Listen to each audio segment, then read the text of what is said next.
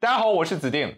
大家好，我是杰森。哎，今年年初的时候，这个中共病毒在中国大陆爆发，当时日本人啊赠送了我们中国大量的防疫物资，还附赠了一首诗，非常有名：山川异域，风月同天。对，这首诗啊，就是说我们虽然不在一个地方，但是我们一抬头，同一个月亮，同一片天，就是说我们要共结一心嘛。这首诗其实非常有历史的，它最早呢和唐朝非常著名的鉴真和尚有关系，就是那个六次东渡日本的鉴真和尚。哎。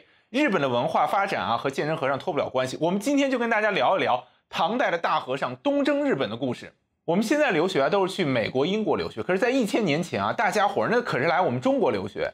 那是啊，大唐盛世，万般来朝。哎，那个时候啊，留学生不叫留学生，叫留学僧啊，僧人的僧，留学的和尚。对他们是来中国学习佛法的。当时日本在中国有两个很有名的留学僧啊，一个叫荣瑞，一个叫普照。这两个人来到我们中国以后，就感叹啊，佛法之精深，特别希望有一个高僧能到日本去传播佛法。他们不约而同想到了鉴真和尚。哎，对他们找来找去，后来就跑到了扬州的大明寺，去找到了当时最有名的鉴真和尚。说到这个鉴真和尚，其实他可不一般呢。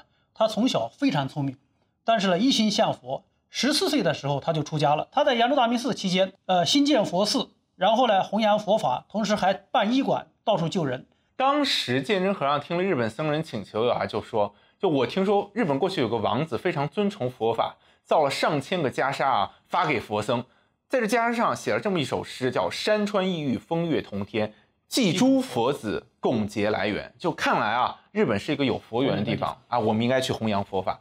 就诸位弟子啊，你们有谁愿意去的？”当时整个大明寺众多弟子面面相觑，没有一个人站出来说要去日本的。那肯定的，路途遥远，一路艰辛，而且当时航海技术不发达。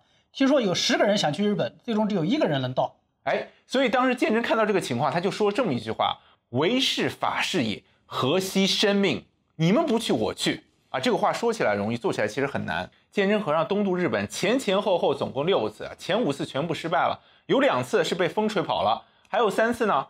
竟然是被自己人给扯了后腿，那是他的弟子舍不得他走啊！哎，所以每一次鉴真要离开，鉴真弟子就去找到官府，就说了：“日本人把我们的师傅给拐跑了啊！”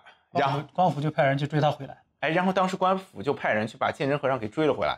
结果有一次啊，鉴真一看说：“这不行，我不在扬州走了，我去福建，我从福建买船上路。”结果呢，这次鉴真和尚走到半路，翻山越岭，跑到了温州，还是被人给追了回去。这个东渡日本呢，真的是很艰辛的。从天宝二年到天宝九年，鉴真和尚五次东渡，五次失败，可以说九死一生啊。三十六名弟子先后客死异乡，二百多名弟子离去。其中最有意思呢，其实是第五次。就当时鉴真和尚一行人从舟山群岛出发，一出海就刮来一场大风啊，这风刮得昏天黑地的，一行人就彻底迷失了方向。根据史书上记载说，当时风浪特别大，船啊随时都有倾覆的风险。这个时候呢，大家伙呢都慌了神，不知道怎么做。但只有鉴真和尚这个时候呢，盘腿打坐在那里呢念菩萨，他很淡定，哎，非常淡定。结果到了半夜，水手啊就对大家说啊，说大家不要害怕，我我们看见四个法王，这四个法王身穿金甲，手执法杖，两个立在船头，两个站在船尾。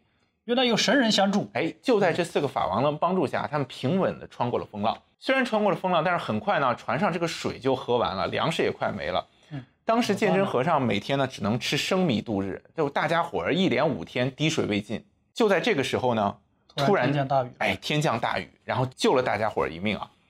十六天之后呢，大家可以说是又饥又渴，但这时候呢，突然看到，哎，前面有块陆地，大家都很高兴，说，哎，想着我们是不是历尽艰辛，这次终于到达日本了。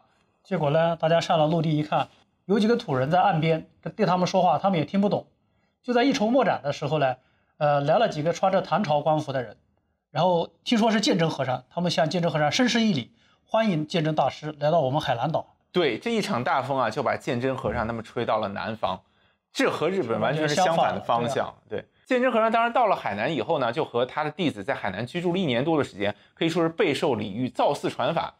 后来呢，鉴真和尚他又穿越了大半个中国啊，最后是重新回到了扬州的大明寺。嗯，这一路很艰辛的，非常不容易。为什么呢？因为就鉴真的好朋友，就那个日本僧人在路上去世了，最支持他东渡日本的大弟子啊，也在这个时候去世了。听说呢，呃，鉴真呢在广州的时候啊，因为水土不服，他的双目还失明了。当时鉴真和尚就说了这么一句话，就是。未传戒律，发愿过海，遂不知日本国，本愿不遂啊！就我不到日本，我是不会停止的。结果几年之后啊，这个机会就又来了。当时的日本遣唐使呢，来到中国，嗯，因为当时鉴真名气已经很大了，这个日本遣唐使啊，就邀请鉴真和尚说：“我们一起再去日本吧。”当时鉴真和尚很高兴，就准备跟着日本遣唐使的船回日本去了。但是呢，碰到一个事情，嗯，就唐朝的皇帝不允许鉴真和尚离开。哎，当时鉴真都已经上船了啊，结果就被日本的遣唐使又给请了下去，就说啊，你们要是被唐朝发现了，我们可是吃不了兜着走。这次是日本人不敢让他去了。哎，鉴真这次去啊，不仅要躲着唐朝人，还要躲着日本人。是啊，可是非常有意思的是，就是除了遣唐使，还有一个叫遣唐副使。这个遣唐副使呢，其实非常尊敬鉴真和尚，所以他就冒着风险，偷偷又把鉴真和尚请到了自己的船上。鉴真和尚一行人就踏上第六次去日本的路途啊。这一次怎么样？这次出行呢，又碰上一场大风。这场大风听说可不一般。哎，当时一行人总共四艘船，两艘船触礁了，一艘船啊竟然被刮到了越南，另一艘船啊往北刮，被刮到了日本。鉴真和尚就在到日本的那艘船上面。哎，有意思的是啊，去越南那艘船恰恰是把健身请下去的日本遣唐正使。哦，所以幸亏没有上去。幸亏没有上去，叫塞翁失马焉知非福。健身要是真的上去了，说不定啊，这一次就被风给刮到越南去了。其实我个人认为，就是每个人他有不同的使命。就鉴真和尚他可能有去日本传法的使命，当时被刮到越南呢，还有一个人，这个人呢很有名，他叫阿倍中马吕。嗯，这个很有名气，在李白和王维的诗里面都有。哎，他同时还是李白和王维的好朋友。嗯这个阿倍仲麻吕他二十多岁呢，来到中国去学习中国的文化，后来在中国一直做官，官至三品。嗯，但后来呢，他年老了就叶落孤恩，想回家。嗯，然后他就跟着这艘船准备回日本，结果呢，一不留神被吹到了越南。嗯，然后当时唐朝皇帝一看说：“你既然到了越南吧，我就任命你做安南节度使。”嗯，然后这个阿倍仲麻吕啊，就替唐朝在越南在传播文化。看来冥冥之中自有天意啊。哎，你瞧啊，这么一场风把鉴真刮到了日本，把阿倍仲麻吕刮到了越南。鉴真实现了自己向日本传法的愿望。阿倍仲麻吕呢，作为一个日本人，就完成了自己向越南传播中华文明的使命。鉴真这六次东渡啊，历时了整整十二年。到日本的时候呢，他已经六十四岁了。哎，鉴真和尚来到日本以后啊，当时备受尊崇，被日本人啊尊为传灯大法师，并尊称为大和尚。统领日本的所有的僧人。当时鉴真和尚在日本最大的寺院叫奈良的东大寺啊，为日本的天皇以及贵族五百多人受戒。天皇也受戒了。对，鉴真和尚事迹啊，被他的弟子记录在一本书里，叫《唐大和尚东征传》。嗯，就他真的是用，呃，文化和信仰去征服了日本人。是，鉴真和尚不仅为日本带去了佛经，还促进中国文化向日本的流传。嗯在佛学啊、医学、书法方面啊，鉴真和尚对日本都有深远的影响。根据日本《本草医坛》的记载，鉴真当时已经双目失明了，但是鉴真和尚只需要用鼻子，他就可以辨别草药种类的真假。他同时呢，大力传播张仲景的《伤寒杂病论》，并且呢，自己也写有一部医学方面的著作，嗯所以就被日本人称之为日本汉方医药之祖。你看当时的豆腐啊，也是鉴真从唐朝带到日本去的。对，所以没有鉴真和尚，我们现在就吃不到日本豆腐了。嗯，日本豆腐好吃。哎，鉴真和尚和他的弟子在书法方面也有很深的造诣。鉴真和尚东渡的时候，当时携带了王羲之和王献之的真帖，还有其他五十卷书法。嗯，这对当时日本的书道的形成起到极大的促进作用。并且鉴真和尚本人写的字特别好看，也是一个书法名家。他写的字现在啊，依然被当做日本的国宝。真是个全才呀、嗯，可以说，鉴真和尚作为佛法和中国文化的传播者，对现在我们日本文化的形成可以说是功不可没。日本人现在都很怀念他。哎，鉴真和尚在日本待了十年，直到他去世。哦，他是在日本圆寂的。对，鉴真和尚去世的时候，就和他打坐禅定时的是一样的。还能看到一，就日本的一个国宝，就鉴真去世时这个泥塑，他当时就双盘打坐，身体面向西方，神态安详，并且鉴真和尚死后三日呢，他的体温仍然存在。但是人们都称他为真菩萨，对，并且他遗体火化之后啊，这个香气充满整个寺庙。